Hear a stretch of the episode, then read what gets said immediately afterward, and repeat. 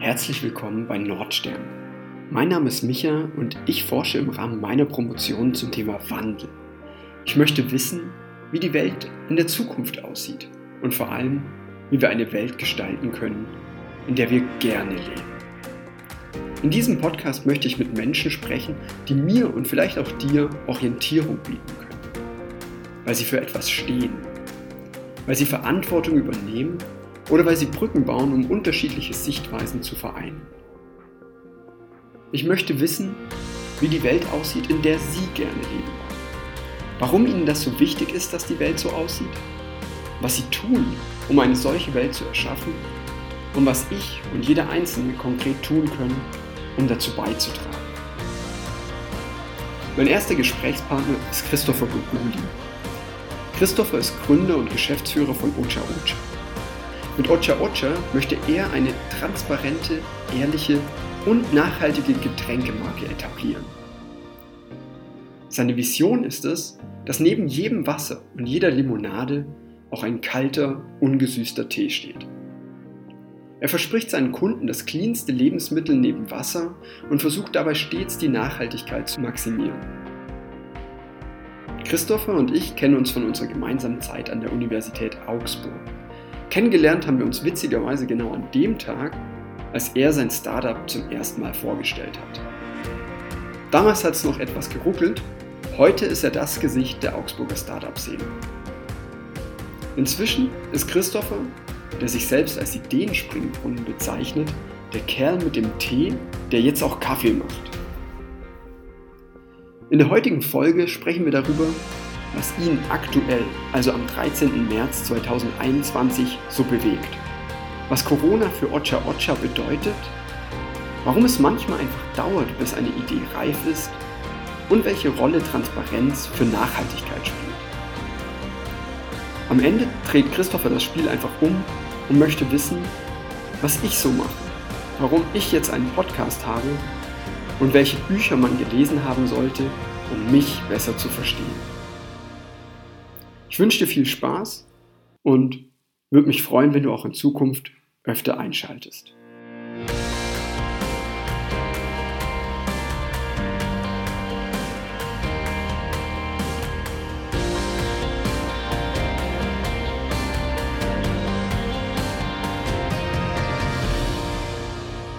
Bevor wir jetzt gemeinsam äh, ins Gespräch kommen, erste Folge. Ich habe mir viele Gedanken gemacht, wen, wen ich grundsätzlich mal in diesem Podcast gerne zu Gast haben würde und habe mir da einige Namen aufgeschrieben. Unter anderem Verena Pauster, Simon Sinek, John Strelecki, Greta Thunberg, Manfred Spitzer auch, Barack Obama. Große Namen. Äh, keine Ahnung, ob die jemals äh, hier auftauchen würden. Die Chancen sind wahrscheinlich eher gering. Und trotzdem freue ich mich ganz besonders, dass ich die erste Folge heute, äh, wo man noch nicht weiß, wo es hinführt, mit dir führe, weil, Christopher, du warst bei mir so eine Persönlichkeit, wo ich gemerkt habe, mit dem Kerl sollte ich mehr, mehr Zeit verbringen. Und neben meiner Freundin warst du letztes Jahr auch die Person, mit der ich, glaube ich, am meisten Zeit verbracht habe, auch wenn es nicht viel war, aber wir haben zumindest einmal physisch 24 Stunden miteinander verbracht und äh, ziemlich tiefe Gedanken ausgetauscht. Von dem her, ich freue mich, dass wir das heute zusammen machen und bin schon gespannt, wo wir so landen beim Gespräch.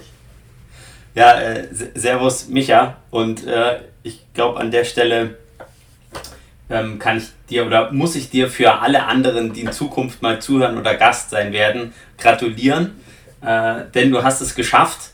Du nimmst gerade deine aller, allererste Folge auf und äh, setzt äh, ja, deinen Wunsch, einen Podcast äh, zu gestalten und zu unternehmen, setzt du um. Also herzlichen Glückwunsch. Danke, danke. Also ich kann, kann nur zurückgeben, ohne dich würde es den Podcast, glaube ich, nicht geben, weil genau diese Denkweise, die Dinge einfach mal zu machen, umzusetzen und loszulegen, äh, die hast du so ein bisschen auch in mein Leben getragen. Von dem her, ja, wie gesagt, danke, dass wir das heute zusammen machen, dass äh, du mir auch die Chance gibst, da die, die erste Folge quasi mit dir gemeinsam zu machen. Und du hast neulich gesagt, zurzeit ist eine unheimlich aufwühlende Zeit auch für dich. Es passiert unheimlich viel. Was sind denn so die Themen, die dich aktuell bewegen?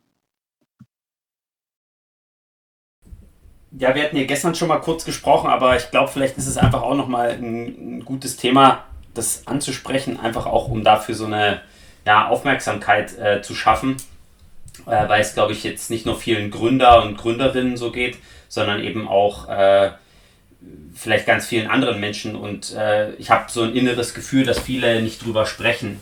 Äh, ich habe halt gerade bei, bei LinkedIn äh, über einen Kontakt von mir auch mal wieder gesehen, der hat, hat quasi heute Morgen, es war auf Englisch, aber hat quasi darüber gesprochen, dass er sagt, er hat das Gefühl, halt er, er, er ist ausgebrannt halt, also Burnout. Und ähm, das ist halt, glaube ich, eine Sache, da also ein Thema, was mich persönlich sehr beschäftigt, auch gerade, weil es ist irgendwie, das ist eine komische Zeit, auch gerade als Unternehmer, äh, gerade auch irgendwie als, naja, was heißt Freigeist, der irgendwie sagt, ich habe eine Idee, ich habe eine Vision, die irgendwie sehr in der Zukunft liegt. Und ähm, bis jetzt in meinem Leben war es immer so, ich habe Sachen immer selber eigentlich in der Hand gehabt. Also das hört man so ein bisschen durch meinen äh, Lebenslauf auch. Äh, ich bin halt dorthin gezogen, ich bin dort äh, hingegangen, äh, ich habe dort mal gelebt und so. Und das ist immer auf meinen ja, Enthusiasmus und meine Energie zurückzuführen. Und äh, viele Sachen jetzt irgendwie mit Corona und den Sachen, die man machen darf und nicht, ähm, ist man doch, ohne sich in eine Opferrolle begeben zu wollen, aber ein bisschen ausgehebelt. Und äh, das höre ich halt auch in ganz vielen anderen Podcasts und ganz vielen anderen, äh, ja, auch Schriftstücken oder so oder Artikeln, ist so dieses, man kann nichts planen. Also du kannst schwer sagen, okay, das ist im Juli vorbei oder ab Juli geht wieder das, sondern es kann sein, es wird gesagt, ja, das geht, aber dann auf einmal so, im August heißt es, nee, ihr dürft das nicht machen. Das heißt, ich brauche nichts für September oder nächstes Jahr im Januar planen. Und ich glaube, das ist eine Situation, die keiner von uns kennt. Also selbst unsere, na gut, Großeltern ist jetzt vielleicht ein bisschen übertrieben wegen Krieg, aber äh, ich glaube, selbst äh, falls Zuhörer ältere Eltern haben, so in den 60er, 70er Jahren, ähm, alt, äh, ja, ich glaube, das kennt keiner, dass man so gar nichts planen kann, gefühlt manchmal, weil das einfach wieder vorbei sein könnte. Ja. Deswegen lass uns gerne über das Thema äh, Burnout reden oder dass man halt, äh, ja, was man damit macht oder dass man halt nicht ausbrennt. Mhm. Ja, bei dir war es ja so, dass äh, Corona oder die Corona-Maßnahmen vor allem dir den Schwung genommen haben, wo ihr gerade durchstarten wolltet, also gerade ein Investment bekommen und neue Märkte irgendwie angehen und plötzlich ist euer Hauptmarkt, dieser To-Go-Markt, äh, war komplett weg. Was, was hat das persönlich mit dir gemacht und, und wie gehst du damit um? Was, was für Möglichkeiten suchst du da aktuell? Also man, im Nachhinein ist man dann immer schlauer, da kann halt äh, besser drüber reflektieren. Äh, damals, glaube ich, als, als, erstes, äh, als erste Maßnahme, so als Team, äh, haben wir das, glaube ich, ganz gut gemanagt, äh, in, ins Homeoffice zu gehen, da auch den, den Switch zu machen, so ungefähr. Äh, ich glaube, alle sind soweit ganz gut durchgekommen, auch mental. Und dann war aber irgendwie so immer dieser, dieser Kampf um irgendwie irgendwelche Möglichkeiten, aber gleichzeitig war man schon irgendwie sehr von der Ideallinie runtergeschubst. Und ich, letztendlich ist es dann eigentlich so, dass ich sagen kann, so kurz vor meinem Urlaub, also ich hatte mich eigentlich überarbeitet und habe probiert irgendwie das Baby zu retten, während irgendwie die sogenannte Cash Burn Rate, also das Geld, was jeden Monat rausgeht, äh, also weil man eben Verlust macht, äh, immer weiter runtergeht und gleichzeitig irgendwie hatten wir nicht sind nicht nochmal einen neuen Investor rangegangen. Also, ich sag mal so, wird vielleicht auch zu tief sonst, aber ich, ich, vielleicht hat man noch falsche Prioritäten gesetzt, aber letztendlich hätte ich vielleicht lieber auf mich hören sollen und manchmal ein bisschen runterfahren sollen und nicht probieren, irgendwie so den letzten Strohhalm irgendwie zu ergattern, irgendwie, sondern äh, lieber zu sagen, okay, was ist der komplett neue Plan und manche Sachen direkt komplett ähm, überschmeißen, aber im Nachhinein ist man halt immer schlauer und ja, Startup ist auch viel einfach Test und Learn. Und ja, ich. War das so die Frage? Die Antwort klingt schon. ja, definitiv. Du hast, du hast ja neulich auch so äh, mal über ein Startup geredet, ähm, die jetzt irgendwie die Schotten dicht gemacht haben und, und jetzt auch wieder dieses Thema. Und, und wo du gemeint hast, die haben nichts von sich hören lassen und irgendwann kam die Nachricht, ja, irgendwie Corona hat den, den Stecker gezogen und es geht nicht weiter und jetzt auch das Thema mit, ja, man arbeitet und man arbeitet so vor sich hin, aber es zieht einen vielleicht auch irgendwie runter. sind wir da noch in einer, in einer Kultur, wo, wo bestimmte Themen zu wenig angesprochen werden, wo wir ja, wo wir Dinge versuchen schön zu machen hinter einer Fassade und die, und die Fassade irgendwie aufrecht zu erhalten, Schwächen zu vermeiden und genau daran irgendwie am Ende zerbrechen? Ja, es ist ein bisschen so, glaube ich, so ein Ursache-Wirkungsthema. Ne? Ähm, man muss ja nicht gleich dran zerbrechen, nur weil man die Sachen so und so macht. Äh, ich glaube, was wichtig ist, ähm, und das habe ich jetzt auf jeden Fall gemerkt, ist, also Schritt 1 ist, man muss sich selber der Situation bewusst sein. Und das ist jetzt nicht die unternehmerische Situation, sondern die Situation, in der man persönlich steckt. Ähm, wo ich dir persönlich auch äh, dankbar bin für deinen Tipp. Äh, wir hatten ja auch drüber gesprochen ähm, Anfang Februar und äh, da meintest du auch so, was dir halt immer hilft, ist, äh, dass du immer sagst, hey, ich bin im Fahrersitz ich treffe die Entscheidung. Und nicht zu sagen, das andere ist aber. Ne? Also auch wieder zu sagen, hey, Corona ist zwar irgendwie schon scheiße und Corona ist vielleicht dafür äh, schuld an großen Teilen, aber nicht zu sagen, also sich nicht in die Opferrolle zu begeben, sondern zu sagen, ich kann es ja ändern. Das heißt also eben, ich kann das Startup beenden, ich kann meinen Job wechseln, ich, ich kann mehr lesen, ich kann weniger Netflixen, ich kann mehr Sport machen, ich kann gesünder essen ähm, oder einfach auch ich sein oder auch einfach sagen, ich arbeite weniger. Man kann ganz viel. Wir selber entscheiden das. Wir selber entscheiden und sagen, hey, äh, ich, ich, ich sehe die Welt so und ähm, das ist, glaube ich, super wichtig. Also der erste Schritt ist quasi, sich selber zu verstehen, in welcher Situation man ist. Und äh, der zweite Schritt dann halt irgendwie auch zu sagen, okay, was ist dann die Konsequenz daraus? Was, wie, wie, wie gehe ich das Ganze an? Und ähm, da kann ich eben nur raten, äh, wirklich sprecht es offen an, redet mit Leuten drüber und ähm, das kann auch, äh, ja, als, als Gründer kann ich sagen, quasi das, das Gründernetzwerk sein oder euer Unternehmernetzwerk ähm, und das kann auch euer Lieferant sein, wo ihr Angst habt anzurufen und zu sagen, hey, wir können vielleicht das und das nicht zahlen oder wir müssten produzieren, aber das einfach auch den Mut zu haben, gegebenenfalls. Ne? Und ähm, ich glaube, es ist super wichtig. Deswegen, äh, und einfach auch so, auch nochmal von anderen zu hören, hey, mir geht's ähnlich oder äh, so wie, was ist da und damit? Ähm, also ich glaube, ich habe so sieben, acht Leute habe ich ähm, ähm, so gefragt, gesagt, hey, können wir mal wieder telefonieren? Und jeder hat mir irgendwo ein Puzzleteil gegeben, was mir einen Monat später oder sechs Wochen später schon äh, deutlich hilft. Wo ich sage, der eine hat den Tipp gegeben, der andere das, der eine vielleicht eher was Privates, der andere was Unternehmerisches, der andere eher auf eine Beziehung bezogen, der andere einfach vielleicht auch nur ein paar gute Worte. Ähm, und das ist auf jeden Fall gut. Das heißt also, ja, rausgehen und auch das ansprechen. Das muss ja nicht gleich äh, die große Glocke sein, äh, muss kein LinkedIn sein, muss keine Firmen-E-Mail sein, aber ähm, redet mit Leuten. Reden hilft immer. Mhm. Ja, du hast, du hast, glaube ich, gerade schon diesen, diesen Fahrersitz angesprochen. Dieses, für mich ist es das Thema Verantwortung übernehmen fürs, fürs eigene Handeln. Ist das was, was du auch irgendwie in der Krise jetzt gesehen hast, gerade im unternehmerischen Kontext, dass die Leute da vielleicht äh, erfinderischer werden, als sie das in der Vergangenheit waren, Lösungen finden, wo, wo man drei Monate vorher gesagt hat, das geht gar nicht oder das, das würde uns das Genick brechen, dass es jetzt einfach gemacht wird, weil es nicht anders geht und, und man am Ende irgendwie immer eine Lösung findet? Ähm, ich denke, ja, ähm, ich bin gespannt, wie es jetzt dieses Jahr wird. Letztes Jahr hat man das im Sommer nach dem ersten Lockdown auf jeden Fall gemerkt. Also das waren so, da, da sind echt ein paar neue Sachen passiert. Ähm, wir hätten vielleicht auch nie Kaffee rausgebracht. Äh, das sind alles so, so Dinge, die dann von Impulsen von woanders herkommen. Ähm, ja, ich, ich glaube, die Möglichkeit ist schon da. Ich bin für dieses Jahr ein bisschen skeptisch leider. Also, weil irgendwie, wenn man Sachen sehr unsicher planen kann, dann ist es schon schwer und äh, ich glaube, ja, bin ein bisschen überfragt, ehrlich gesagt. Das ist eine ziemlich, also eine Frage, wo ich sage, müsste man sich für dieses Jahr mal angucken. Äh, ich kann es immer nur hoffen und äh, was eine Sache ist, die man vielleicht sich auch mal bewusst machen muss, es muss nicht immer nur nach vorne gehen. Ne?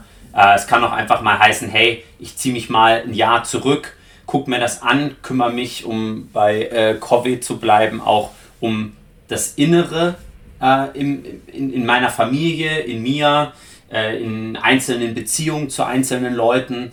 Äh, das heißt eben auch Freunde wieder anrufen oder die man vielleicht gar nicht trifft, also auch diese Beziehung weiterhin pflegen, äh, lesen und so weiter. Äh, es, es, muss nicht immer nur Vollgas und nach vorne und so gehen. Es kann auch einfach mal sein, ich ruhe und genieße so gut ich kann. Also ich kann auch Kochkurse online machen, also alles Mögliche. Einfach auch ähm, neue Möglichkeiten sich suchen. Ja? Und die heißt nicht immer nur Arbeit oder auch seiner noch vielleicht so tollen Vision hinterhergehen. Ja.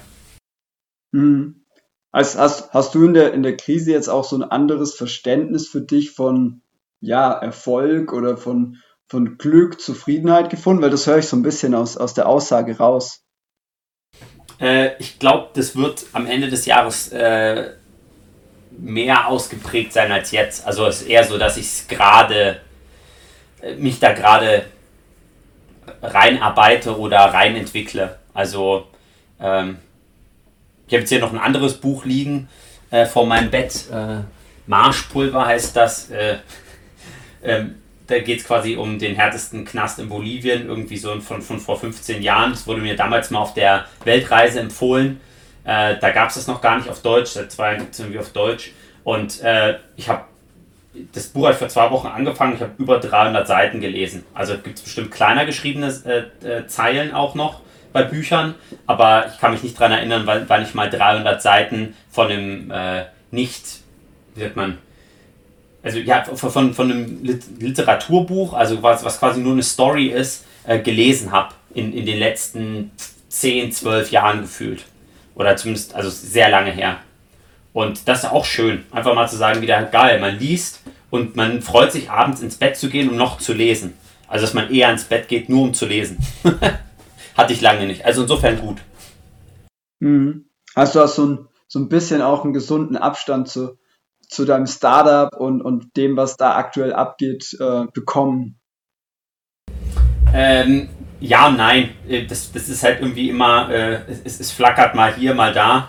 Äh, ich glaube, wichtig ist, äh, ja, sind so Triggerpunkte. Einfach auch zu sagen, so, ja, man, man liest das und freut sich auch einfach daran und auch das Buch zu nehmen, um einfach kurz mal zu flüchten, Kopf aus, ne? Und das vielleicht nicht äh, irgendwie durch Fernsehen oder irgendwie einen Video-Content äh, oder eine Streaming-Plattform, sondern einfach äh, sich so in seinen eigenen Palast irgendwo hin zurückzuziehen. Ja, ich glaube, aber ich, ich bin dann noch auf dem Weg. Ja.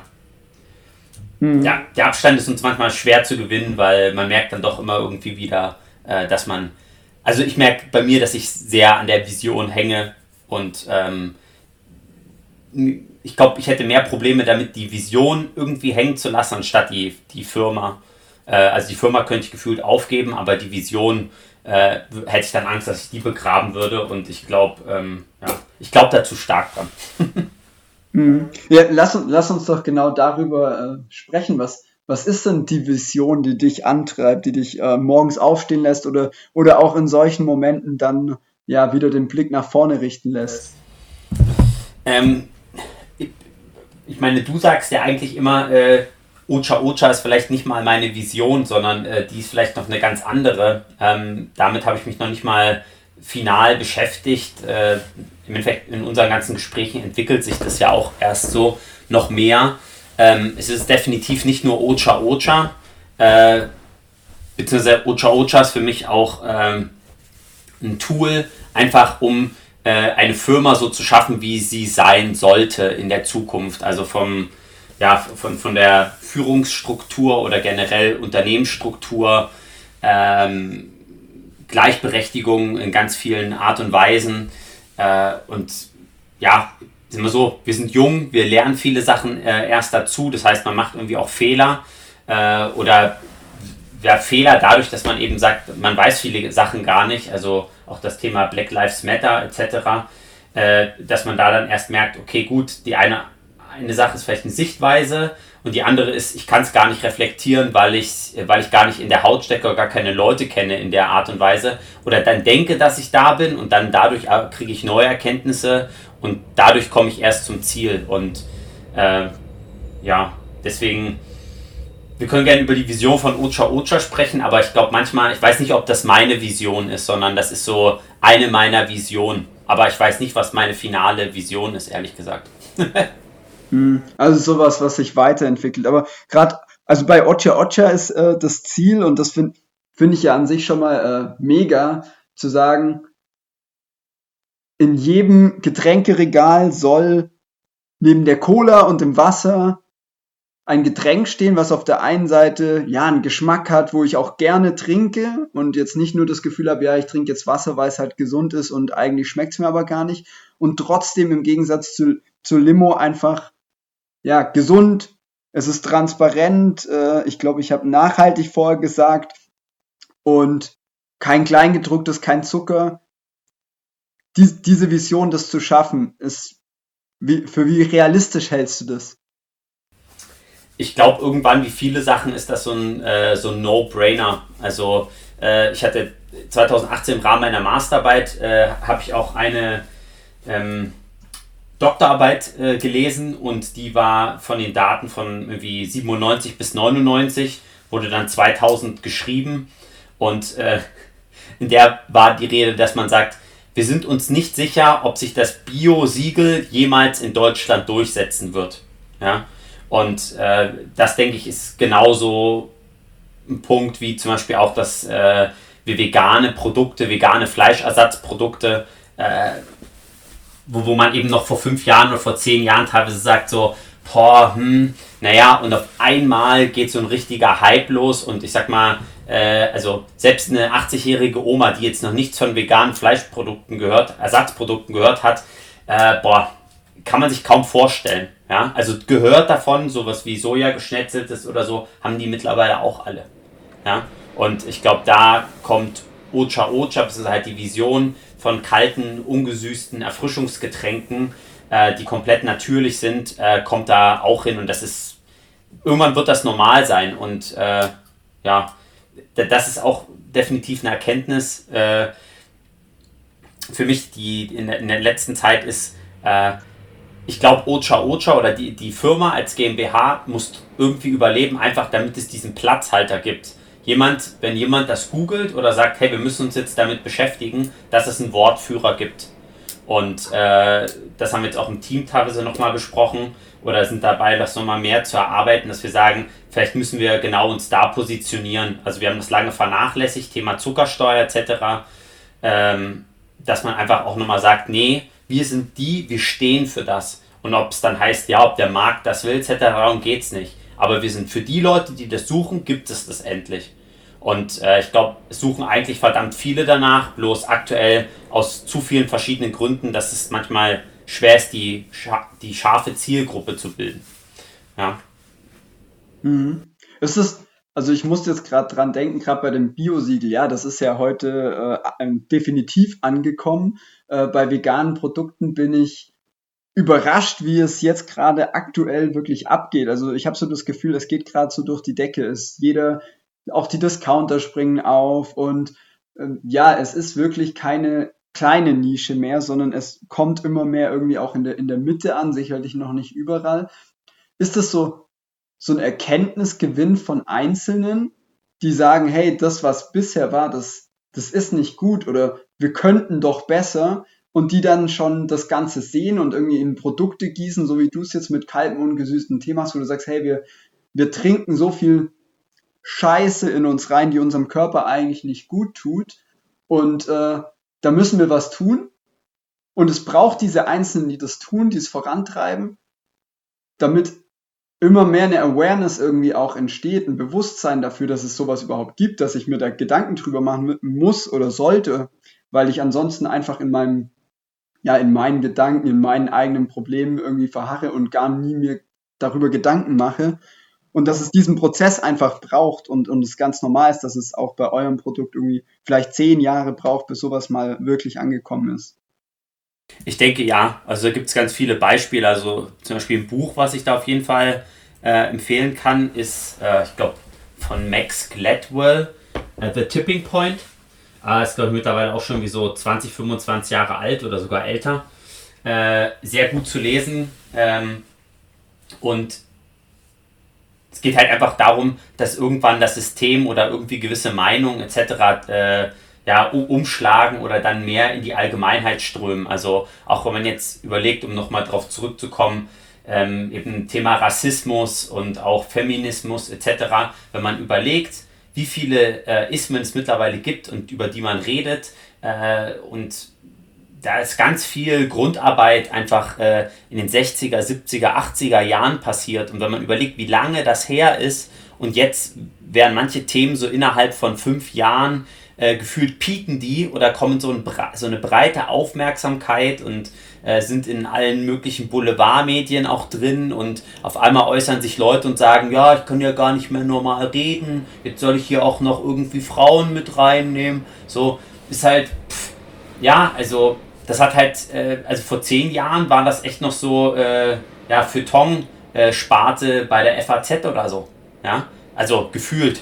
Und äh, mhm. jetzt ist das so schon so, wo man sagt, naja, ähm, was eure Firma macht das noch nicht und äh, mittlerweile, wenn ich eben äh, bei einer Stellenanzeige nicht äh, MW und eben auch sogar D mit angebe, da, dann äh, habe ich als Firma sogar ein ziemliches Problem, gegebenenfalls. Ne? Und äh, das sind doch, das sind alles so Beispiele, dass man sagt, es dauert halt einfach eine gewisse Weile, bevor dann halt mal was richtig tippt. Und äh, ja, das ist, glaube ich, bei vielen Sachen einfach so. Und manche Ideen schaffen es und manche halt auch nicht. Ne? Bloß ich glaube, wenn man persönlich, wenn man, was heißt die richtige Sache macht, das ist äh, sehr wertend, aber äh, wenn man prinzipiell einen guten, guten Grundkern dahinter hat, ja, äh, und es da um bessere Ernährung geht, um gesundere Ernährung und Nachhaltigkeit, dann sind das, glaube ich, äh, Trends, so viele Trends, die sich da kombinieren, äh, dass das früher oder später so oder so kommt, mit oder ohne äh, die Firma, äh, die wir machen. mhm. Ja, also ich, ich, ich finde es super spannend, weil für mich ist das irgendwie so, wir leben in einer Welt, die, die aus Traditionen raus geprägt ist, die, die sich halt so entwickelt hat, in der es aber ganz viele Ungerechtigkeiten gibt, die dem Einzelnen vielleicht gar nicht auffallen. Gerade denjenigen, die irgendwie das Privileg haben, davon nicht betroffen zu sein. Sei es jetzt zwischen Mann, Frau, äh, auch irgendwie Generationengerechtigkeit zwischen Europa und, und anderen Kontinenten, anderen Ländern, einfach wo, wo wir Privilegien haben und ich sag jetzt mal, über die Bevölkerung hinweg es nicht wirklich gerecht ist oder es äh, Chancenungleichheiten gibt. Und nach und nach erkennen wir die und es braucht dann einzelne Unternehmer wie dich oder, oder auch äh, ja, andere Institutionen, die das erkennen die da mal äh, anfangen, ein Bewusstsein schaffen und dann, äh, ja, wir als Menschheit irgendwie auch dahin kommen, diese Ungerechtigkeiten langsam und nach und nach anzugehen. Und da einfach nochmal die Frage an dich. Du hast so ein paar Sachen schon genannt, aber auf, auf welche dieser Probleme siehst du denn Ocha Ocha auch als Antwort? Weil ich, ich sag immer, es gibt irgendwie den, den Bioladen, aber im Bioladen, da gibt's trotzdem noch ganz viel Sachen mit Plastik verpackt. Dann gibt's irgendwie den Laden, der guckt darauf, dass alles lokal ist, lokal äh, hergestellt und so weiter. Und dann gibt's den nächsten, der macht jetzt hier irgendwie unverpackt, aber der ist dann dafür wieder, äh, holt alles weltweit. Heißt, es gibt nicht dieses eine globale Konzept, wo jetzt alles äh, schön ist. Heißt, auf, welch, auf welche Probleme siehst du da Ocha Ocha als die Antwort oder als eine Antwort? Ui, gute Frage. Ähm, na, es gibt ja die äh, 17 Sustainability Goals äh, der EU. Äh, da müsst ihr jetzt nochmal genau nachgucken. Äh, letztendlich, ja, müsste ich ehrlich gesagt genau nachgucken. Hm, ich glaube, wichtig ist erstmal, man hat ja eine Grundidee und man merkt ja auch, man hat nie irgendwie komplett alle ähm, Antworten. Ne? Mhm. Und viele Sachen entwickeln sich dann auch erst weiter. Äh, also um es ganz plastisch zu machen, im wahrsten Sinne des Wortes bei uns, äh, Tetra Pak ist an sich schon eine gute Lösung für ein To-Go-Produkt, was unterwegs konsumiert wird. Ja? Äh, aber ist natürlich auch trotzdem ein Verbundkarton, wo aktuell noch äh, Aluminium mit drin ist. Und man sagt, das rauszukriegen wäre zum Beispiel schon mal das erste Ziel. Andererseits muss man eben sagen, dadurch, dass es eben das Tetra ist, so wie wir es nutzen, haben wir für unser Produkt eine Haltbarkeit von 18 Monate. Heißt also auch wieder, äh, wir, und dann ist es an sich noch länger haltbar. Also ich, man kann das, weil eben auch gerade kein Zucker etc. drin ist, äh, könnte man das auch nach drei oder fünf Jahren noch trinken. Ich sage immer so, das ist wie bei The Walking Dead, wenn die irgendwie nach Jahren dann noch unterwegs sind, die würden Ocha Ocha finden dann werden die so, oh yes! ja, weil äh, ein Bier, äh, selbst oder eben auch, auch eine, eine, Limonade, die Kohlensäure und was ich, das würde sich halt alles zersetzen. Auch mit dem Zucker und den Süßstoffen da drin. Bei uns, äh, da zerfällt quasi nur so ein bisschen so ein Produkt und klar, wir haben noch keine Fünf-Jahres-Tests gemacht. Äh, zweieinhalb Jahre hat jetzt der allererste produzierte Harakiri auf dem Buckel, aber yo, die kann man noch trinken. Und äh, das heißt also, wir helfen wieder bei dem Thema äh, Food Waste, äh, Lebensmittelverschwendung, äh, das mit einzudämmen. Und äh, andererseits ist es ja so, und da, da kommt vielleicht wieder das Thema, welche Art der Firma möchte man auch sein, äh, mit rein, wo ich sage, jeder, der mit dran arbeiten will oder sagen, hey, das ist schon ganz gut, aber was ist noch damit, wo ich sage, jo, kommt gerne zu uns und arbeitet mit dran. Ne? Und äh, ich glaube, wenn man diesen Nährboden schafft, dass man sagt, hey, hier wird äh, in manch einer anderen Firma würde man vielleicht sagen Innovation, bei uns das Thema Nachhaltigkeit und äh, Lebensmittel der Zukunft. Ich glaube, wenn Leute verstehen und das auch nicht nur verstehen, sondern auch sagen, ich fühle das, dass ihr das so macht, dann äh, ist man, glaube ich, auf dem richtigen Weg. Also äh, ein Gegenbeispiel wäre jetzt zum Beispiel Nestle äh, aktuell, dass man eben sagt, ja, okay, Nestle-Produkte und irgendwo in äh, einigen afrikanischen Ländern äh, ja, wird eben Wasser abgefüllt und äh, im, im Ort, wo man das Wasser dann kaufen kann, ist das doppelt äh, oder dreifach so teuer teilweise wie bei uns hier in Deutschland. Ne? Und äh, das sind einfach so Verhältnisse, die passen dann nicht mehr. Und ähm, ja, deswegen glaube ich, wir sind irgendwie vielleicht so ein Mix aus äh, ganz vielen Sachen. Und ich habe jetzt gerade die Sustainability Goals nicht äh, vor mir, äh, dass ich genau jetzt das einordnen könnte. Mhm. Aber du hast gerade äh, gesagt, äh, Lebensmittel der Zukunft und vielleicht auch so im Kontrast zu heute. Wo, wo siehst du da so den, den Need, dass sich was ändern muss? Also auch auf, auf eurer Website schreibst du ja Ehrlichkeit und Transparenz, also gleichberechtigt neben Nachhaltigkeit. Was, was sind da so die Dinge, wo du sagst, die, die laufen da noch schief und da wollen wir quasi ein Vorbild sein oder wir wollen zeigen, dass es auch anders geht? Ja, also mich, mich nervt es halt einfach, dass äh, hinten auf den Zutatenlisten immer all möglicher Scheiß draufsteht und dann eben total lange Zutatenlisten und man denkt eigentlich, äh, man kauft nur das eine oder da steht eben vorne Rosentee drauf und dann ist das irgendwie ein Mix und da sind halt ein paar Rosen dazugegeben, wo ich sage, ist schon okay, das ist dann auch vielleicht mehr ein Marketingname und äh, das Beispiel hinkt dann vielleicht, aber bei ganz, ganz vielen Lebensmitteln ist noch das dazu gegeben und hier und da. Und äh, ich sag mal, ein gutes Beispiel sind vielleicht jetzt auch ein paar vegane Käseersatzprodukte, gehen in die richtige Richtung von der Ernährungsweise und auch vom, vom äh, CO2-Footprint, äh, zumindest von außen betrachtet. Aber dann ist eben sowas wie Beta-Carotin dazugegeben, damit die halt eine dunklere Farbe kriegen und das nicht irgendwie so ein weißer, gepresster Mousse ist. Und ich sage, schön, aber muss das sein? Also da ist wieder irgendwas drin, wo ich sage, ich kann das gar nicht zuordnen, ich weiß nicht, was das macht, außer Farbe. Aber dann habe ich, rede ich über eine Lebensmittelfarbe so ungefähr. Ne? Und äh, dann eben auch noch das Thema Nachhaltigkeit, das kann man auch noch viel größer äh, spinnen, ist eben so solche Möglichkeiten wie, äh, ja, ähm, wie heißt das nochmal? Äh, nicht Bitcoin, sondern äh, quasi so, so Kryptowährungen, also die Möglichkeit, ähm, mir fällt gerade das Ding nicht ein was ist denn das Wort?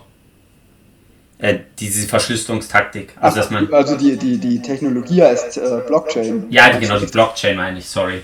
Äh, genau, wenn man eben Sachen in der Blockchain abbilden kann und umso weniger Grundzutaten ich in einem puren Produkt habe, desto eher kann ich das nachvollziehen, äh, wo das herkommt. Und das kann auf Blockchain basierte Technologie sein, dass ich sage, ich kann das eben zurückverfolgen bis zum Bauern vor Ort und ich glaube, das ist in Zukunft möglich. Und das äh, ermöglicht dann eben ganz, ganz viele Ziele im Thema Nachhaltigkeit, also sowohl ökologisch als eben auch sozial.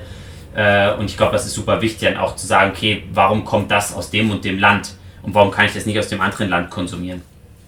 Also, ja, ich glaube, es ist ein. Also, Thema Ehrlichkeit ist schwierig, weil ich sag mal, wir erzählen ja auch quasi nicht alles, alles. Das geht ja gar nicht, das liest gar keiner. Ich kann nicht alles kommunizieren äh, auf den letzten Meter. Äh, aber es geht irgendwie darum, dass die Leute, die dort arbeiten, dass die verstehen, was man hier macht, worum es geht und dass eben ein Lebensmittel ein Mittel zum Leben ist. Ja? Und es muss den Leuten gut gehen, als eben auch der Umwelt und die Leute, die für das Lebensmittel arbeiten. Also das kann auch der Kuhbauer und die Kuh äh, sein und so weiter. Und eben auch äh, das Thema äh, nachhaltige Wertschöpfungskette, äh, also nicht nur äh, Schwellenländer und äh, ja, dritte Weltländer als Rohstofflieferant zu benutzen, sondern eben auch möglichst probieren, dort in den Ländern eine Wertschöpfung zu erzeugen, um dort ja, wirtschaftlichen und sozialen Aufschwung zu ermöglichen. Hm. Ja, ich glaube, es ist super super spannender Punkt, den du gerade gesagt hast. Da könnte ich mich auch immer so aufregen, wenn ich jetzt irgendwie im, selbst im Bioladen stehe ich vor dem Regal und dann, dann hast du irgendwie ein Produkt und dann steht da super drauf, ja, rote Beete Aufstrich und dann gucke ich auf die Zutatenliste und dann ist mehr Zucker drin als rote Beete und du hast irgendwie zwei Prozent rote Beete, wo ich mich dann immer frage, ja, äh, schreib doch Zucker, Zuckeraufstrich drauf und nicht rote Beete, weil von der roten Beete, ja, merke ich im Zweifel gar nichts. Beziehungsweise sie ist einfach so ein geringer Stand, äh, Bestandteil und trotzdem wird hier so ganz fett oben drauf geschrieben. Richtig, genau, ja. Und äh, davon denke ich, müssen wir halt äh, wegkommen. Also es ist irgendwie so, äh, um in unserem Business zu bleiben, das heißt dann halt irgendwie Ananas-Mango-Tee und dann guckt man hinten drauf und dann sind dann irgendwie 2 Gramm äh, Ananas drin und dann äh, Aroma. Und ich lese teilweise nichts von Mango, weil es Mango Aroma ist, aber das nicht direkt zugeordnet ist. Und äh, das ist einfach, also Nachhaltigkeit geht bei Transparenz los. Und das sind auch eben äh, Tracking-Zahlen äh, etc. Also, dass ich sagen kann, wie viel ist, ist das denn wirklich CO2-freundlicher oder ohne weniger Plastik?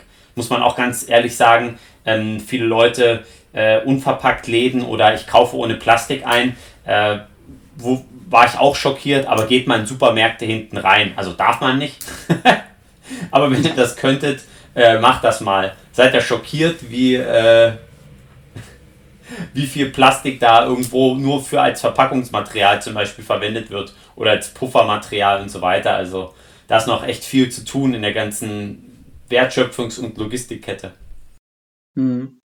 Ja, du hast gerade gesagt, Nachhaltigkeit braucht irgendwie Transparenz. Also Transparenz ist die Basis dafür. Und also das finde ich super spannend, weil ich neulich auch mit einem, mit einem Studenten darüber gesprochen habe, äh, Richtung Forschungsthema. Was könnte das sein? Ich sehe es ähnlich wie du.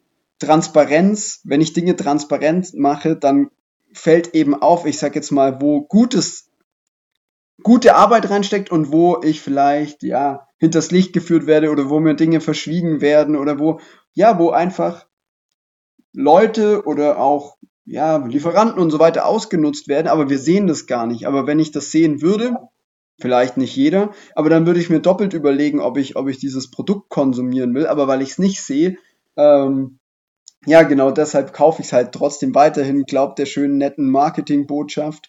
Und das, die Gefahr oder äh, die Frage, die ich mir dann gestellt habe und die finde ich super spannend, Transparenz ist ja auch äh, irgendwie eine Sache für Kontrolle und, und ähm, jetzt könnte man überlegen, ob das, was zum Beispiel in China abgeht mit, mit diesem Social Score, der dir ja bestimmt auch was sagt, wo, wo ich ja im Endeffekt Dinge tr transparent mache und das Verhalten der Menschen irgendwie überwache und dadurch sage, ja, das ist wünschenswertes Verhalten, das ist nicht wünschenswertes Verhalten, äh, wo ich mir dann auch wieder die Frage äh, stelle, ist es eine Welt, in die wir ja, wo, wo ist da die Balance zwischen ich stelle jeden bloß und jedes Handeln ist transparent und äh, ja, wenn wir es nicht so machen, dann leben andere auf Kosten anderer, äh, weil, weil wir es einfach gar nicht sehen.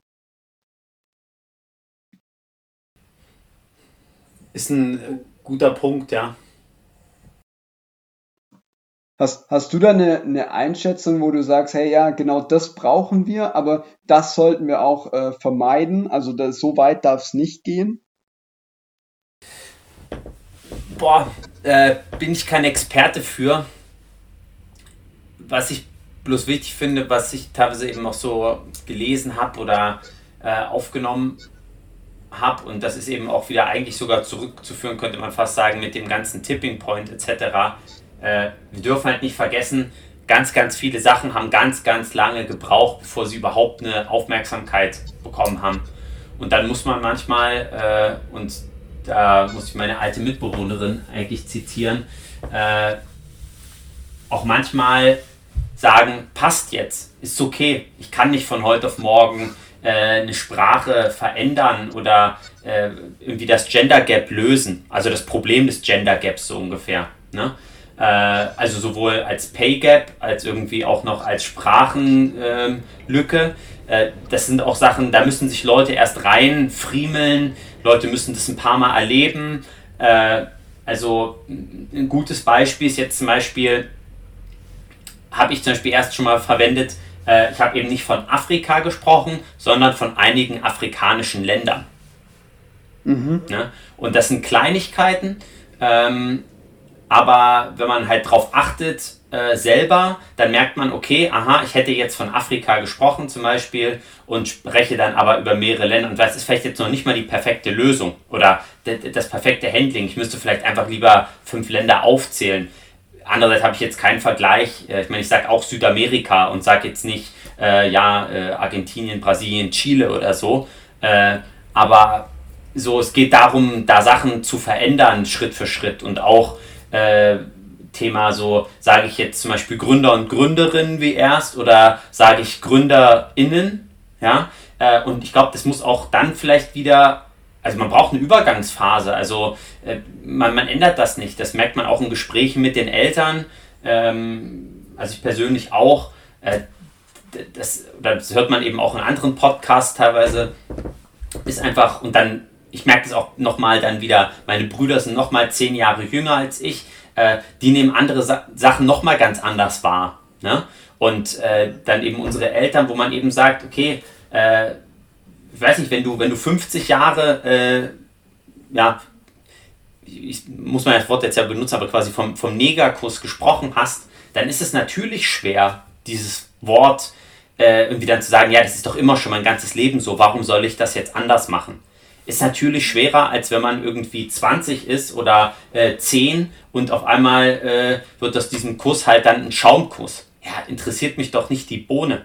Ja, wenn ich 10 bin oder vielleicht 20. Aber wenn ich 50 bin, dann ist es für mich so, hä, ein Weltbild wird vielleicht gefühlt, also es ist ein schlechtes Beispiel, weil es nur um Schaumkuss geht, aber äh, das sind so alles so ganz viele Sachen und äh, das muss man immer mit einbeziehen. Auch das Thema Wandel, äh, struktureller Wandel und so. Äh, es sind ja so viele Sachen, die auf ältere Menschen einwirken, äh, wo man einfach sagt, naja, unsere Großeltern, die noch leben, ja, da wurde eben, da gab es teilweise noch nicht mal eine Schreibmaschine oder man hat eben noch mit der Schreibmaschine schreiben gelernt.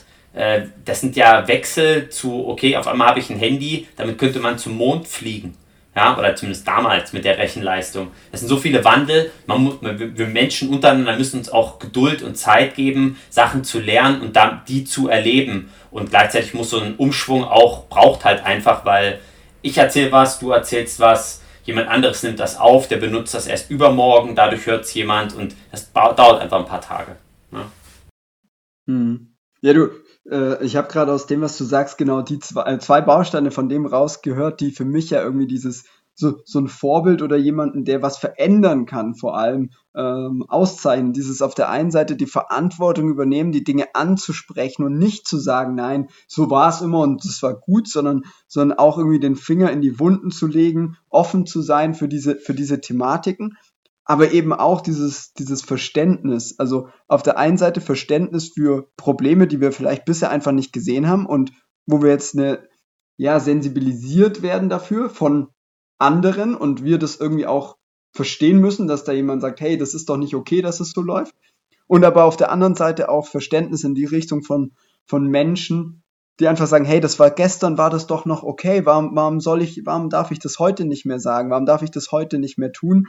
Ähm, und, und diesen Zwiespalt zwischen, ja, was zu verändern und trotzdem auch die Leute mitzunehmen oder ja, in den Austausch zu gehen und nicht dann in eine, in eine bestimmte Ecke zu stellen, die das eben noch nicht so schnell ähm, ja, ein Bewusstsein dafür entwickelt haben.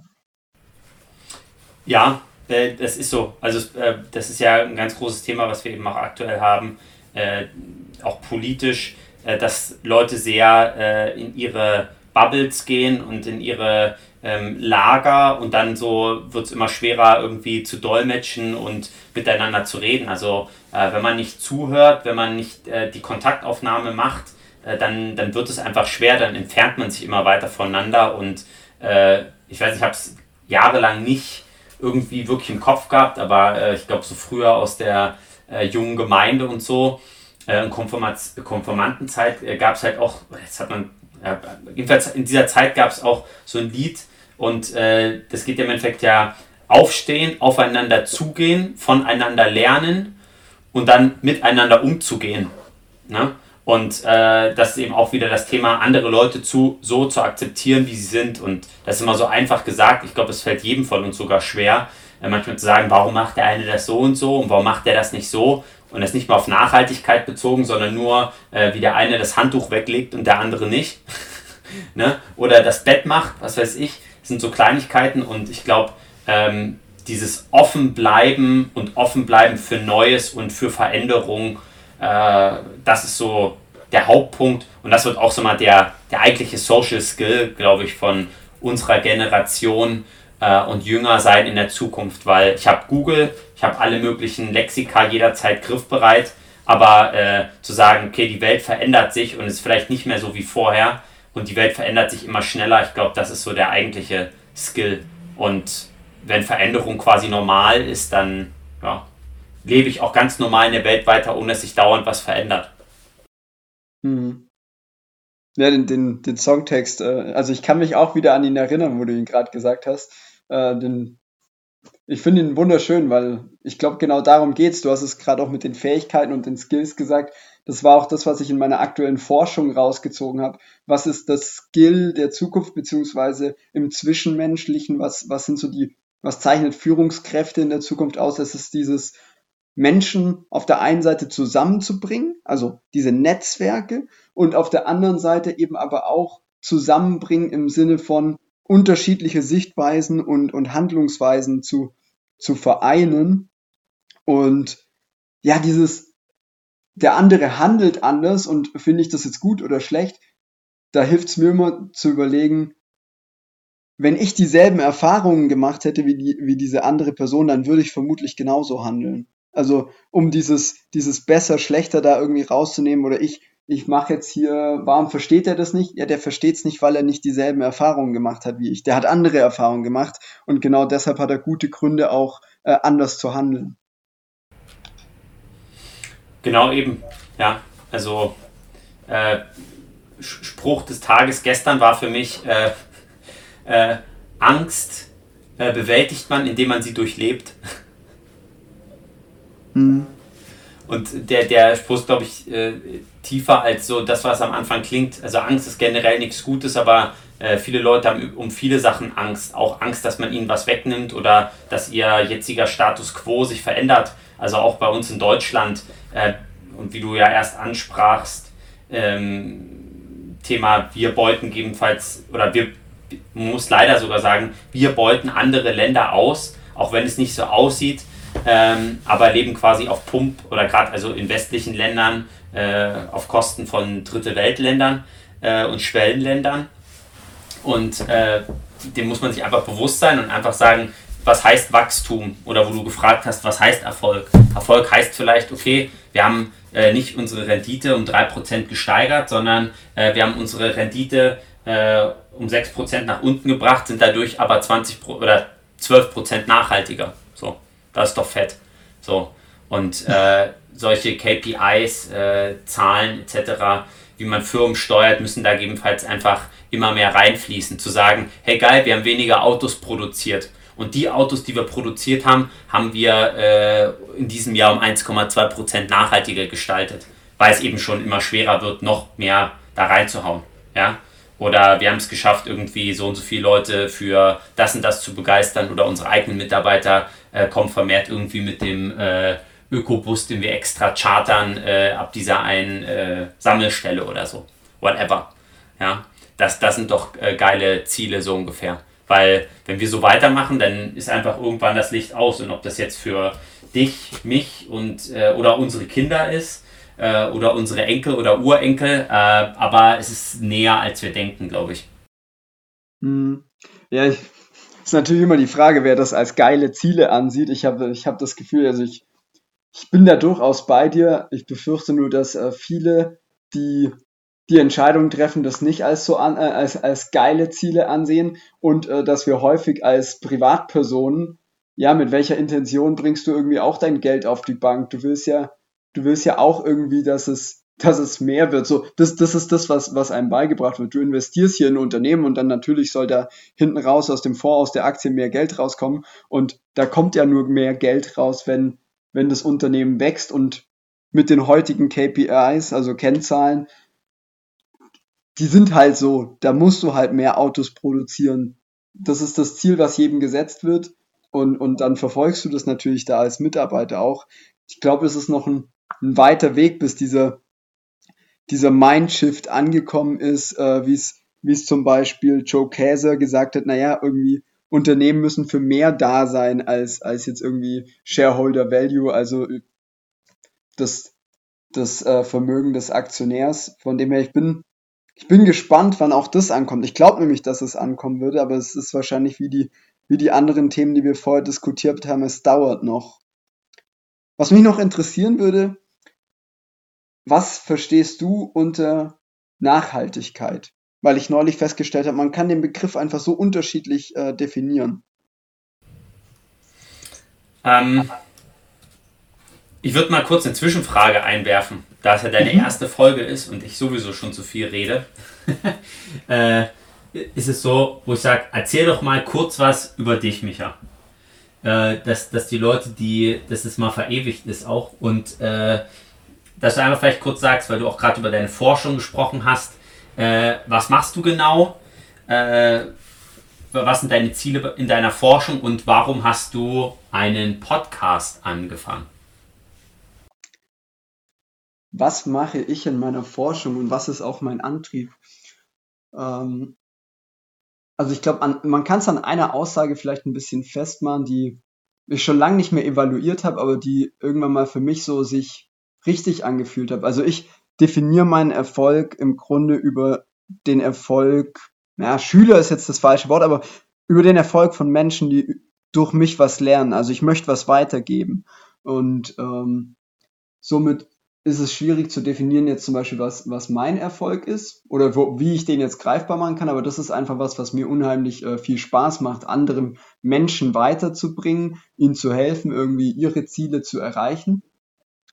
Und in meiner Forschung beschäftige ich mich vor allem mit dem Thema, wie können wir Unternehmen so gestalten, dass sie auf der einen Seite ein, ein Ort werden, ja, der Sinn bietet, also wo Menschen wirklich wissen, hey, da gehe ich hin, weil das finde ich gut, was wir da machen. Also ich weiß, wofür ich das tue. Und auf der anderen Seite auch ein Ort, wo, ja, ein Umfeld, wo Menschen sich wohlfühlen, wo sie gerne hinkommen in der Hinsicht, weil sie wertgeschätzt werden. Und das, das Spannende ist, das klingt jetzt irgendwie so, so weltverbesserisch, aber was wir in unserer Forschung aktuell hören, das ist genau das, was Unternehmen brauchen, um auch langfristig erfolgreich zu sein in der heutigen Zeit. Also um wertvoll zu bleiben, um einen Beitrag zu leisten, wo sie auch morgen noch da sind, weil sie Kunden haben, die von ihnen kaufen möchten. So, so die These in den Raum gestellt. Wir haben viel über digitale Transformation in unserer Forschung äh, gesprochen und was, ja, was Digitalisierung und Technologie für Möglichkeiten bietet. Aber der Grundtonor oder das, was ich dann auch rausgezogen habe, war, wir müssen eigentlich erstmal das Potenzial der Menschen entfachen, um das Potenzial von äh, Technologie ja, nutzen zu können. Und das sind, glaube ich, die, die spannenden Themen. Also in, meinen, in meiner Forschung geht es eigentlich immer um Menschen. Auf der einen Seite, wie kann ich etwas für Menschen gut gestalten, aber eben auch, was ist das Ergebnis und was könnte und sollte das Ergebnis sein. Und da sind wir dann sehr, sehr schnell bei, bei Nachhaltigkeit und ja, einer Welt, wo nicht Einzelne auf Kosten von anderen leben. Und das sind so die, die Fragestellungen, die mich, die mich umtreiben, wo ich versuche, mit einzelnen Menschen äh, das Wissen weiterzugeben, zu diskutieren, so, so wie wir es heute machen. Und warum, warum habe ich einen Podcast? Weil ich Menschen die Bühne bieten möchte, die in meinen Augen einen Schritt in die richtige Richtung tun.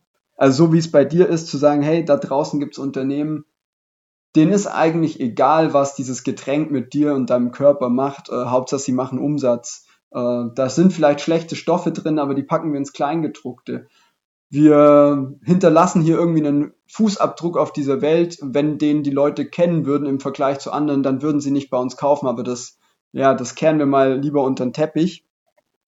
Und Menschen, die da quasi Ideen haben, was zu verändern, Wandel voranzutreiben in eine, in eine nachhaltigere Welt, den möchte ich, auf, auf der einen Seite möchte ich von denen lernen, auf der anderen Seite möchte ich denen eine Bühne bieten, äh, diese Themen voranzutreiben und, und ein Bewusstsein dafür zu schaffen, sodass wir ja morgen genau in so einer Welt leben können. Also es wird nicht von heute auf morgen passieren, aber es gab mal eine Studie von, von unserem Institut, da wurde die These in den Raum gestellt, im Jahr 2025 werden Menschen den sozialen über ihren persönlichen Nutzen stellen. Wird es bis 2025 vollkommen angekommen sein? Nein, glaube ich nicht, aber wir bewegen uns in die Richtung. Wir sind da auf dem Weg und diesen Weg weiterzugehen und, und voranzutreiben und da selber jemand zu sein, der andere Menschen inspiriert, das ist das, äh, was ich tun möchte und was ich mit meinem eigenen Handeln auch irgendwie vorleben möchte. Und ja, der, der Podcast äh, bietet mir da eben die, die eine Möglichkeit, da zu inspirieren und, und anderen Menschen, die in die gleiche Richtung gehen, äh, eine Bühne zu bieten. Ähm, schöne Antwort. Und jetzt. Lange Antwort vor allem. Ja, jetzt kurz deine, ohne vorher jetzt zu viel wegzunehmen, aber was sind deine Top 5 Bücher? Die du jedem empfehlen würdest? Also ist sehr schwer, weil man könnte ja ganz viele in ganz viele Richtungen gehen, aber wa was denkst du, sind Bücher, die jeder, um deine Philosophie zu verstehen oder die Richtung, in die du gehst, äh, auch mit deinem Podcast, äh, welche fünf Bücher würdest du aktuell, also am 13.03.2021 empfehlen? Ist äh, tatsächlich nicht, nicht einfach. Äh, ich habe eine Liste voller Bücher, die ich gelesen habe, die mich inspiriert haben. Ich hoffe, dass da auch irgendwann mal ein Buch von mir selber draufsteht. Äh, geschrieben ist es, es muss äh, höchstens noch ja, ein bisschen geframed werden und so weiter, dass es auch mit den Menschen, die da drin eine Rolle spielen, dass die da d'accord sind, dass die da auch dahinter stehen, dann hoffe ich, dass auch mein Buch da mal zu dieser Liste gehört. Aktuell also was ich glaube auch dir immer gesagt habe, dass das Buch, was mich am meisten fasziniert hat und am meisten in meinem Leben verändert hat, war Sieben Wege zur Effektivität oder Seven Habits of Highly Effective People von, von Stephen Covey, weil es diesem auf der einen Seite für einen selbst, ähm, sich selber zu verstehen, für sich selber irgendwie die Frage zu stellen, wofür bin ich da und was möchte ich tun, aber dann eben auch Lösungsansätze, wie kann ich das schaffen äh, unheimlich äh, stark ist. Was auch mich sehr geprägt hat und, und was, was da super ist, ist auch kein Buch, glaube ich, was man nicht, wo viele schon gehört haben, ist Start with Why äh, from, äh, oder von Simon Sinek. Amen. Amen. wo es auch stark darum geht, wie was tun Unternehmen heute und warum ist das vielleicht eigentlich langfristig gar nicht so erfolgreich und was könnten wir Besseres tun, was vielleicht im ersten Schritt schwer zu greifen ist oder auch gar nicht so einfach ist, diese, diese Frage nach dem Warum zu stellen, wofür sind wir eigentlich als Unternehmen da, was ist der Kern unseres Businesses. Aber wer sich diese Frage stellt, dass, dass ja auch Forschung zeigt, dass diese Unternehmen langfristig gesehen viel stärker sind. Und das war, das war so ein Game Changer für mich, der mir zeigt, es geht nicht darum, hier irgendwie der Gutmensch oder sowas zu sein, sondern es ist einfach, es zahlt sich aus, auch den Nutzen für andere zu sehen und vielleicht sogar in den Vordergrund zu stellen und dann daraus zu profitieren und nicht äh, andersrum, ich muss Geld verdienen, damit ich dann Gutes tun kann. Ja, äh, ist definitiv, also würde ich sagen, ist, äh, finde ich, als Gründer ist, also ist das die Bibel, finde ich. Also ich habe noch kein besseres gefunden. Ich würde sagen, jeder, der gründen will oder beabsichtigt, sollte das lesen. Ähm, wenn ihr es bei dem Buch nicht fühlt, dann, seid, dann solltet ihr vielleicht lieber nicht gründen. Sehr übertrieben, aber äh, wenn man das Buch fühlt, im wahrsten Sinne des Wortes, äh, dann, dann, äh, dann ist die Grundmotivation zum Gründen, glaube ich, die richtige und die, dass man sagt, boah, äh, man schafft auch ein paar Täler zu durchgehen. Kurzer Einwurf von mir. So, Buch 3. Hm. Ja, und was, was auch so ein bisschen in, die, in eine ähnliche Richtung geht, aber trotzdem nochmal viel, viel facettenreicher ist, auch vor allem, weil es mal so eine Vision von einem Unternehmen zeichnet, wie, wie so Institutionen, Organisationen, Unternehmen in der Zukunft aussehen können und, was, und wo ich dieses Gefühl hatte, ja, genau sowas will ich, da will ich Teil davon sein oder sowas will ich selber aufbauen, war The Big Five for Life äh, von John Strelacki, wo er eben die, die Geschichte von einem, in dem Fall, ja, einer fiktiven Unternehmerperson darstellt, die ein Umfeld schafft, wo Menschen einfach nur Bock haben, was zu tun. Also dieses, boah, es ist Montag, ich muss da wieder hin, eigentlich habe ich gar keinen Bock zu. Wir haben einen Plan, dafür lohnt sich was zu tun und jeder kriegt auch die, die Freiräume, seine Stärken einzubringen, ähm, ja, seine Talente einzubringen, wird wertgeschätzt. Man schaut gemeinsam, was könnte eine nächste Idee sein, also auch so, so Unternehmergeist im Unternehmen zu schaffen. War super spannend. Was noch cooler ist, es hat sich daraufhin ein Unternehmer bei ihm gemeldet, der gesagt hat, hey, ich habe mich da drin wiedergesehen. Und dann hat er darüber ein zweites Buch geschrieben, äh, das Leben gestalten mit den Big Five for Life, wo es dann wirklich um ein, ein reales Unternehmen geht und wie die quasi genau dieses Vorbild umgesetzt haben, was es natürlich nochmal viel stärker macht, weil es nicht nur die Fiktion von einem, von einem Autor ist, sondern weil es wirklich auf einem, auf einem realen Beispiel äh, fußt. Das sind so äh, Bücher, die, die ich unheimlich stark finde, was natürlich aktuell in den Medien super hoch äh, gehypt ist und was auch klasse ist, weil es, weil es, glaube ich, die Hürde des Anfangs nimmt, ist äh, das neue Land von Verena Pauster, weil ja, die Beispiele Simon Sinek, äh, John Strelacki und so weiter, die finden, sind, glaube ich, da willst du Teil davon sein, aber du kannst nicht so anfangen. Und, und da finde ich ihr Buch super stark, weil es irgendwie zeigt, jeder kann hier irgendwas tun. Du kannst in deine Schule gehen und sagen, ich kann das und das, lasst uns das doch mal äh, anfangen. Du kannst äh, dich hier und da in Politik und in deinem Verein engagieren und du kannst da was verändern. Und auch wieder diese Vision, wie, wie kann so ein Land aussehen und, und dann eben die, den ersten Step einnehmen, diese Hürde, äh, finde ich super stark. Und was ich, ja, das ist, ist ein bisschen eine andere, eine andere Denkweise oder kommt woanders her, aber das ist noch, geht in die Richtung von Stephen Covey, weil es von seinem Sohn ist, das wäre dann die Nummer 5, The Speed of Trust. Und in diesem Buch zeigt er so unheimlich stark auf, was, was uns, glaube ich, heute in vielen Fällen fehlt, gerade auch in Unternehmen, und was so viel, so unheimlich viel kostet, also ich glaube, der BWLer kennt immer diese Transaktionskosten. Dieses, du musst irgendwie verhandeln, du weißt nicht, ob der andere das, äh, das Gute für dich im Sinn hat und ob du dem jetzt vertrauen kannst, dass da was Gutes bei rauskommt und du musst immer nach dem Besten suchen und so. Und eigentlich geht es darum, ja, welche Bedeutung Vertrauen da haben kann, weil überall, wo Vertrauen hoch ist, da kannst du schnell Dinge umsetzen und weil du das kannst und nicht dauernd irgendwie diskutieren musst und so weiter, sind irgendwie die Kosten niedrig. Und dann zeigt er einem so richtig schön auf, woraus Vertrauen besteht. Und das ist, in meinen Augen ist es genau das, was wir, was uns heute in der Welt irgendwie verloren gegangen ist oder, oder zumindest was, was uns fehlt, ist dieses Vertrauen. Vertrauen in Institutionen wie Politik, dass dass da irgendwie die Leute was Gutes im Sinn haben, auch Vertrauen in Unternehmen, dass Unternehmen was Gutes im Sinn haben und nicht nur ihren eigenen Profit und Und es ist super spannend, wenn er dir dann irgendwie zeigt, ja, kann man sich auf dein Wort verlassen? Hast du eine gute Absicht? Ähm, lieferst du auch das, was du versprichst und das irgendwie im, im eigenen persönlichen Doing? Und ich habe da so viel auch aus, aus persönlichen Beziehungen, aus meiner, aus ähm, der Beziehung zu meiner Freundin, habe da so Muster erkennt, wo du halt sagst, ja, irgendwo haben wir uns schwer getan und es lief immer auf Vertrauen hinaus. Also wenn inzwischen wir haben eine, eine sehr vertrauensvolle Beziehung, aber es gab auch Zeiten, wo das anders ist und das hat uns, da musst du dann auf jedes Wort aufpassen und und jetzt, da kannst du auch mal was sagen und es ist alles gut und man versteht sich und da zu sehen, dass es alles am Ende mit Vertrauen zusammenhängt und ob, ob der andere dir vertrauen kann und ob du dem anderen vertraust, super spannend und äh, ja, wie gesagt, das ist glaube ich eins, eins der Themen, die, die uns heute fehlen und wo wir, ja, wo wir mehr rein investieren sollten.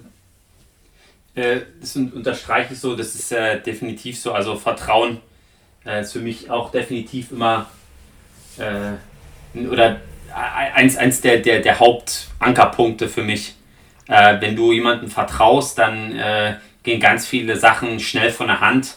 Und das sind ja auch wieder aus den Büchern, aus denen du quasi, ich hätte fast gesagt zitiert, aber über die wir gerade sprechen. Das ist auch oft immer so ein Thema, zu sagen, so, warum macht man das und irgendwie eine Basis zu schaffen für alle, ein Vertrauensverhältnis und ein, Korridor, einen Raum, wo Leute das machen können, indem sie, ja, indem sie gut sind. Und mhm. nicht irgendwie um irgendwas fürchten müssen, weil dann können Leute ohne Furcht arbeiten, ohne Angst und damit äh, kann man quasi, kann jeder das Beste aus sich selber rausholen. Ne? Und äh, Vertrauen ist halt da wie bei Transparenz, bei Nachhaltigkeit einfach so ein, so ein Grundsaatmittel für den Boden. ja, definitiv.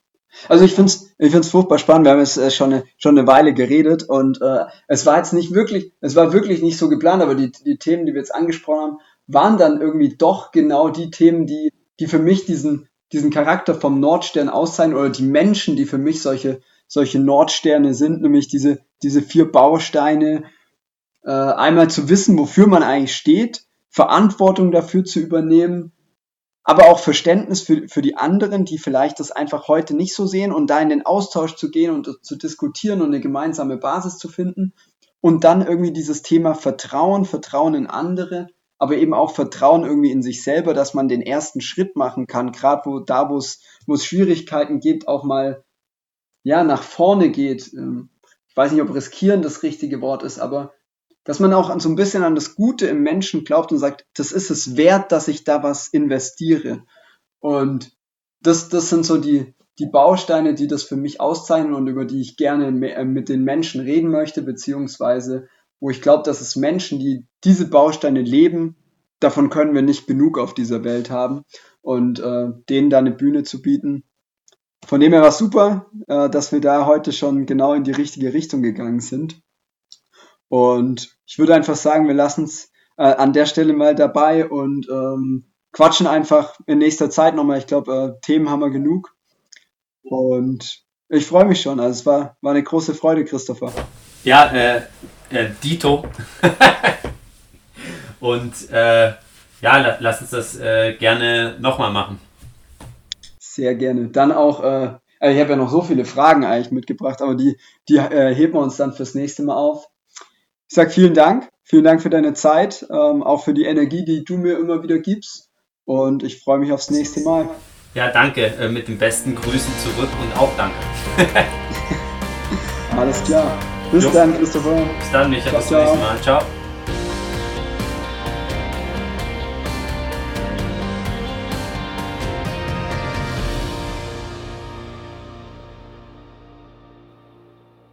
Ich hoffe, Dir hat diese Folge gefallen und an dieser Stelle möchte ich in Zukunft eigentlich immer meine Erkenntnisse aus dem Gespräch für dich nochmal zusammenfassen. Doch heute gibt es etwas Wichtigeres. Inzwischen sind fast eineinhalb Monate vergangen und im Nachhinein hat es vielleicht auch etwas Gutes, dass ich etwas Zeit gebraucht habe, meine erste Folge wirklich online zu stellen. Denn so kann ich die Chance nutzen, dich auf die gestern gestartete Crowdfunding-Kampagne von Christopher und Ocha Ocha aufmerksam zu machen. Unter dem Motto Ein Jahr Krise ist zu viel 2021 überleben wir nicht, möchte ich dich einladen, Ocha Ocha zu unterstützen und so zu einer zuckerfreien Getränkezukunft beizutragen. Wie bereits zu Beginn gesagt, steht Ocha Ocha für 100% puren und ungesüßten Geschmack. Obwohl ich Christopher schon seit Beginn an unterstütze, habe ich ihm eigentlich immer wieder gesagt, dass ich nicht seine Zielgruppe bin, denn ich finde das Wasser aus dem Hahn eigentlich immer ganz okay. Aber immer öfter stehe ich unterwegs, egal ob an der Tanke oder im Kiosk, vor der Herausforderung, ob ich jetzt ein überteuertes Wasser oder ein Getränk kaufen soll, von dem ich weiß, dass es mir und meinem Körper nicht gut tut. Und genau dann muss ich an Christopher denken und wünsche mir sehnlichst einen Ocha. Inzwischen habe ich auch auf jeder Bergtour seinen wirklich leckeren Cold Brew Coffee dabei und den fand bisher einfach noch jeder richtig lecker. In diesem Sinne, wenn dir dein Körper und die Mitwelt etwas wert sind, unterstütze Ocha Ocha und sichere dir zum Beispiel dein Probierpaket. Den Link zur Kampagne findest du in den Show Notes. Die Kampagne läuft noch bis zum 11.06.2021. Jeder Euro zählt. Ich bin in jedem Fall dabei und werde meine Freunde und meine Familie wieder mit dem ein oder anderen Tee oder Kaffee versorgen. Ich wünsche dir eine gute Zeit. Denk daran, Nordsterne kann es nie genug geben. In diesem Sinne, herzliche Grüße und bis bald, euer Micha.